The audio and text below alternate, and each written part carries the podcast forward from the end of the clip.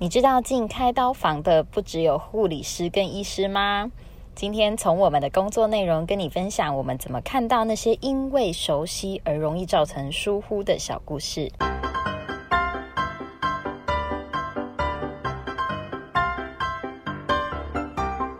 Hello，大家好，我是 Doton。Hello，大家好，我是戴安娜。哎，达安娜，我跟你讲个好消息哦。怎么了今天医院低息啦，所以我下班呢。可是你今天都没干嘛，你这样就下班哦？哎，业务就是要会自己安排时间才叫业务啊。你没听过不懂得摸鱼的业务不是好业务这句最话好是好了，那我们不开玩笑了。刚刚啊，不晓得各位有没有注意到，我有提到一个英文单字，它叫做低息。那在医疗圈里面，这是一个很常见的术语，它代表了取消和停止的意思。以我们厂商来说，最常遇到的状况就是病人本来要使用我们的产品，但因为某些原因不使用了，那这时候医院就会通知我们，诶，产品低息喽。我超讨厌听到这句话。哦，我超喜欢听到这句话。不要吵啦！除了业务拜访之外，我们日常工作中最重要的行程就是去开刀房跟刀嘛。但开刀的时间不一定照表定时间那么准确，有可能过程中遇到什么状况，所以就 delay 了，然后会影响到后面的排程。所以通常有刀的话，我们都会必须在医院附近 stand by，然后随时准备上刀。可是如果临时 DC，那前面的等待时间就会觉得超级浪费。嗯，诊刀是真的蛮漫长的啦，很多情况啊会导致开刀的时间往后延。那如果不是当天第一台刀的话，就得先等上一台结束。但每个手术的时间长短都不太一样，有些可能需要开五到六个小时。中午进去的话，出来就看夕阳。对啊，像我的音乐大部分都在外县市，那加上通勤时间，其实跟完到一天就结束了。然后你看，如果再遇到病人开刀前什么 喝水、吃东西，导致没有办法麻醉，那就没有办法开啦。或者是说医院有一些紧急的刀要先开，那我们的刀就会一直被插队，你知道吗？就一直往后挪，这样一整天就只能绑在那边。所以我超级怕听到 DC，有时候我都觉得等到这太花时间了吧。嗯，那你知道为什么要跟刀吗？其实跟刀并不是单纯的我们人过去而已哦，而是有它一定的重要性。不知道哎、我我只记得我刚到职的第三天，我老板就叫我去做 PCR，然后隔天就跟学姐进去刀房。然后当下我整个愣住，问他说：“我吗？是我吗？我要进去开刀房吗？我可以进去哦？”因为当下真的太惊讶了啦！就是除了医护人员跟病人之外，居然还有人可以这样子进去开刀房哎、那出体验好玩吗？我超紧张，我我记得那时候好像是一个主任的刀，然后学姐带我进去之后，就她她就是很熟练嘛，然后把我们的那个机器什么就全部都装好，然后很利落的说，呃，这个就是接这个，那个就是接那个，然后。我当下就很紧张啊，我就觉得，因为开刀房里面就是你知道冰冷冷的感觉，然后它里面有很多机器跟管线，其实当下根本眼花缭乱，我根本不知道学姐在讲什么。然后等病人麻醉完之后，那个护理师他们就开始刷手啊，铺一些绿色布单在病人周遭，然后那个无菌区的部分也要就是隔开这样子。那那时候我就一直很好奇，我想说为什么他们要拿那么多布单，然后就一直想要过去看，然后那个学姐就把我拉回来，跟我讲说。在无菌区铺好之后，除了穿着无菌刷手衣服的人，其他人是没有办法随便靠近的。所以铺单完成之后，接下来助手就会开始帮病人要动到的地方消毒。那等到一切准备好之后，就会请医生过来确认病患的姓名跟要动的手术名称。可是你知道吗？我们刚刚讲了这么多这么多步骤，这些的流程，大家其实是非常快速跟熟练，所以在当下那个气氛，我就觉得哇，我的脑袋真的是完全停止运作。护理师他们会很凶吗？很凶吗？其实其实还好啦，可是就是偏严肃，然后有时候会说你们站远一点。其实厂商啊进刀房跟刀啊，在医院已经是一个非常普遍的现象，护理师们也已经见怪不惯。当然，跟刀是医材厂商特有的行程，药商是不需要的。也就是说，当患者决定使用一项新的医材的时候啊，厂商除了会派遣该院区的业务代表将机器耗材送过去之外，通常我们也会一起参与手术的过程。那跟刀的出现主要是与医材的快速发展、日新月异有关。因为新的医材啊，多数都会采取自费，病患的选择率相对就会低于健保给付的手术。也就是说，医师的熟练程度啊，并不会像是健保手术那样来得高。那大部分的医疗器材公司，通常啊都是会有一个业务负责多家医院。我们每天都在协助操作这家产品的刀，出月估计下来，平均一个月大概有二到三十台会是基本，甚至会有更多。但一个医师一个月啊，不一定会有那么多台同样医材的刀。长期下来就使用特定医材仪器的手术而言，这家厂商的临床经验一定是比医生还多的。难怪上次我就遇到有一个医生在上刀前，他还特地跑过来跟我讲说：“哎，等等，再麻烦你哦。”然后。他就跟我讲说：“你看你一个月看你们家这么多台刀，应该比我熟啦。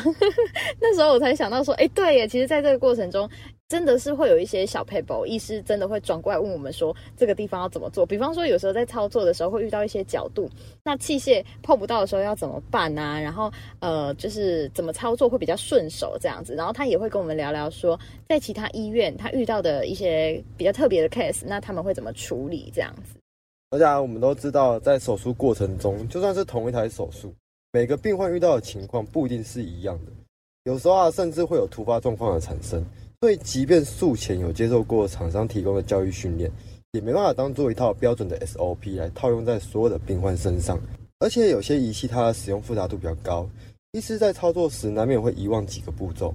那时候啊，经验丰富的业代都会是最好的询问对象哦。哦，还有那个那个仪器，我们仪器坏掉也是。上次我跟到的时候，就突然发现我们，因为我们本来有一个器械是要把它连接那个我们内视镜跟人体，它是一个类似一个通道这样子。然后医师他准备要使用的时候，你知道刷手护理师他就突然尖叫，然后他就说：“哎，怎么断掉了？”然后那时候护理师跟医师都不知道怎么办，他们每一个都在等我解决这个问题。他们用很紧张的眼神望着我，然后拿着器械的那个刷手护理师也一直很紧张，说他就是撇清，他就说我什么都没有做的。那你当下怎么办？因为当下其实因为就是要解决问题嘛，所以就是当下只能发挥想象力，然后马上冷静思考说这个的替代方案是什么。那既然它坏掉了，就从它的原理去想，可以用什么东西去代替，或者是解决。那其实这也考验到你对手术房里面的了解有多少。毕竟你了解不够透彻，你是不知道有什有什么东西可以帮忙你这个器械来顺利使用嘛。所以当下真的发现哦，厂商要会的东西真的太多了。不简单吧？临场反应啊，有时候是最重要的。前几年呢，我遇到的是机器突然故障，那是我印象超深刻的。原本医院啊有两台刀连续要使用我们家的仪器，那第一台没什么特别的，就顺顺的。但在等待第二台的空间空档啊，机器内部的风扇突然发出一个很大的声响。不过当下我们检查是没有什么异常啊，所以也就不以为意了。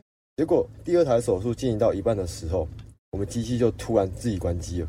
那怎么尝试也没办法重新启动。哎，你遇到这个比我还夸张。机械坏掉，你还可以拿其他东西去代替，可是机器坏掉，那个不就没有办法进行了？对啊，所以当下只能先安抚主刀医师的情绪。嗯，刚好那天是情人节，我就先跟他们说：“哎，主任，我们机器一搭一来，比较浪漫。”你看看，他考虑过情人节了。等我一下，我现在立刻叫他回来。那缓和完气氛之后啊，就赶快跟义工借来工具箱，就把我们家的机器拆开来检查原因。好险，不是什么严重的问题。是风扇故障无法散热，嗯，导致机器内部的温度过高，把里面一个耗材零件给融化掉了，嗯，那更换上新的之后就正常运作了。太恐怖了吧？哎，还好有顺利解决，不然卡在那边真的很尴尬。哎，那这样听下来，其实我们除了跟刀协助医师顺利下刀之外，我们还要对自己家里的，当然就是负起完全的责任嘛。那像有时候在医材使用过程中，它就算是新的，也难免会出现一些瑕疵品。那如果厂商在的话，就可以马上再拆另外一只来做替换，不会因为这种小事来耽误到整台手术的时间。那如果医院啊真的没有可以替代的方式的话，通常为了病人安全，还是会先以传统手术的方式让病人安全下刀。不过就像你讲的，一般来说医疗仪器通常要价都是几十万、几百万，一旦损坏啊，这个责任很难归咎。在手术的过程中，器械如果损坏和遗失的话，当时开刀的团队是都是需要负责的哟。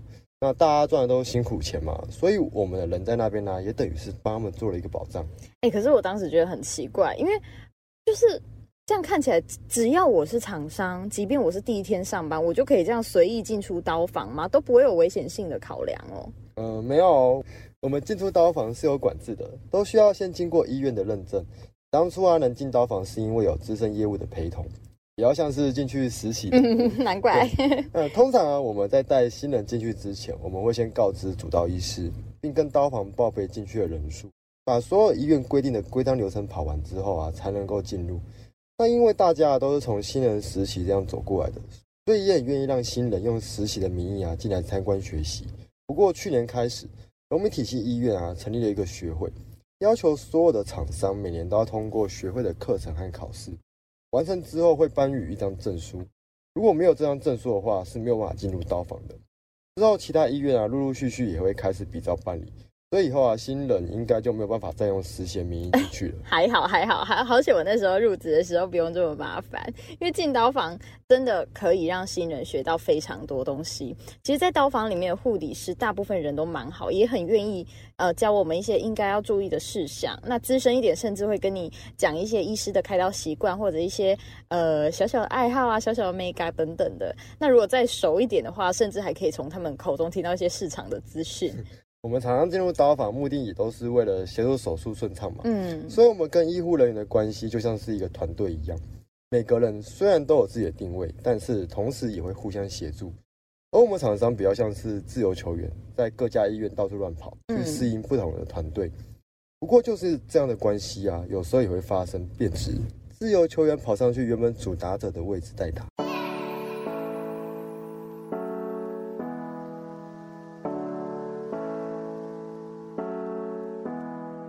你是说我们厂商直接上去开刀吗？他们会开刀哦。嗯，严格来说，我们的主要工作就是把手术或者医疗行为把它当成一项商品来贩卖。可是不是只有医生能帮病人开刀吗？这样没有犯法。哦这样说好了，厂商上去动刀绝对是违法的，因为我们没有执照。帮病人开刀的话，已经构成了密医罪。知道怪医黑杰克吧？嗯，那个就是秘医。嗯，不过就像前面提到的，毕竟呢，看了这么多台的刀，医师们操作的步骤、动作啊、手法都已经记在脑子里面了。要知道，操作自家产品这件事，对于我们厂商来说是个日常，甚至我们还会有模拟环境来教导医师如何使用。整个手术的 SOP 都已经熟悉在心里面了。无菌观念如果再够专业一点的话，从外人的眼光来看，根本不会有人晓得我们不是医护人员。所以你说厂商会不会开刀呢？嗯，我相信就自家产品的手术而言，反应快点的人基本都会。而且许多厂商业代他们的前身其实都是护理人员，以前就在刀房里面协助医师动刀了。在他们变成厂商之后，这也直接成为了他们销售自己的一项优势。呃，以前我有遇过一些年资比较久的厂商，他们常觉得一些不常使用的年轻医师手法很青涩，或者说一些比较细心的医师动作很缓慢。那他们为了能够快速下刀，就干脆想要去说服那些医生，让他们直接动手。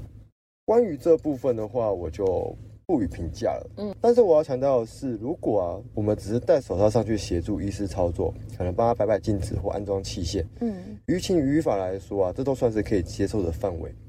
但是如果只是为了贪图自己的方便快速，或者想要凸显自己的价值而贸然上去动刀的话，我是完全没办法接受这个观点的，毕竟术后责任谁来承担呢？天哪，居然有医师会认同这种事情哦！如果我是病人，然后我因为信任这个医生才找他帮忙帮我开刀，结果帮我动刀居然是个外人，那那个人连医护人员都不是病人知道的话，一定会对医疗产生大的不信任吧？对啊，一个巴掌拍不响嘛。以往啊，就是有这种不孝业者跟不良医师，才导致依旧的产生。就我所知情的啦，曾经发生过有厂商因为医师一直处理不到某个很刁钻的角度，他可能是出自于好心，也可能是丰富的经验作祟，他就直接上去代替医师把那个位置的病灶给切除掉。但由于处理的手法过于粗鲁，导致了器械穿孔，伤害到了其他的器官。不过因为当下视野阻碍，并没有人发现到这件事情。但当病人回到恢复室之后，就开始不停的大量出血。整件事情才被爆了出来。我相信，对于开刀这件事情呢，双方都是非常熟悉的，但就是因为熟悉，才更需要谨慎的去对待。我们每个人都会有这个盲区，越熟悉的事物呀，越容易去不在意它，去疏忽它。今天不管是职业倦怠也好，真的技术欠佳也好，他们都忘记了，他们面对的是病人。假设今天真的发生了什么意外，伤到了其他的器官，并不是一去下次我会改进就可以解决的。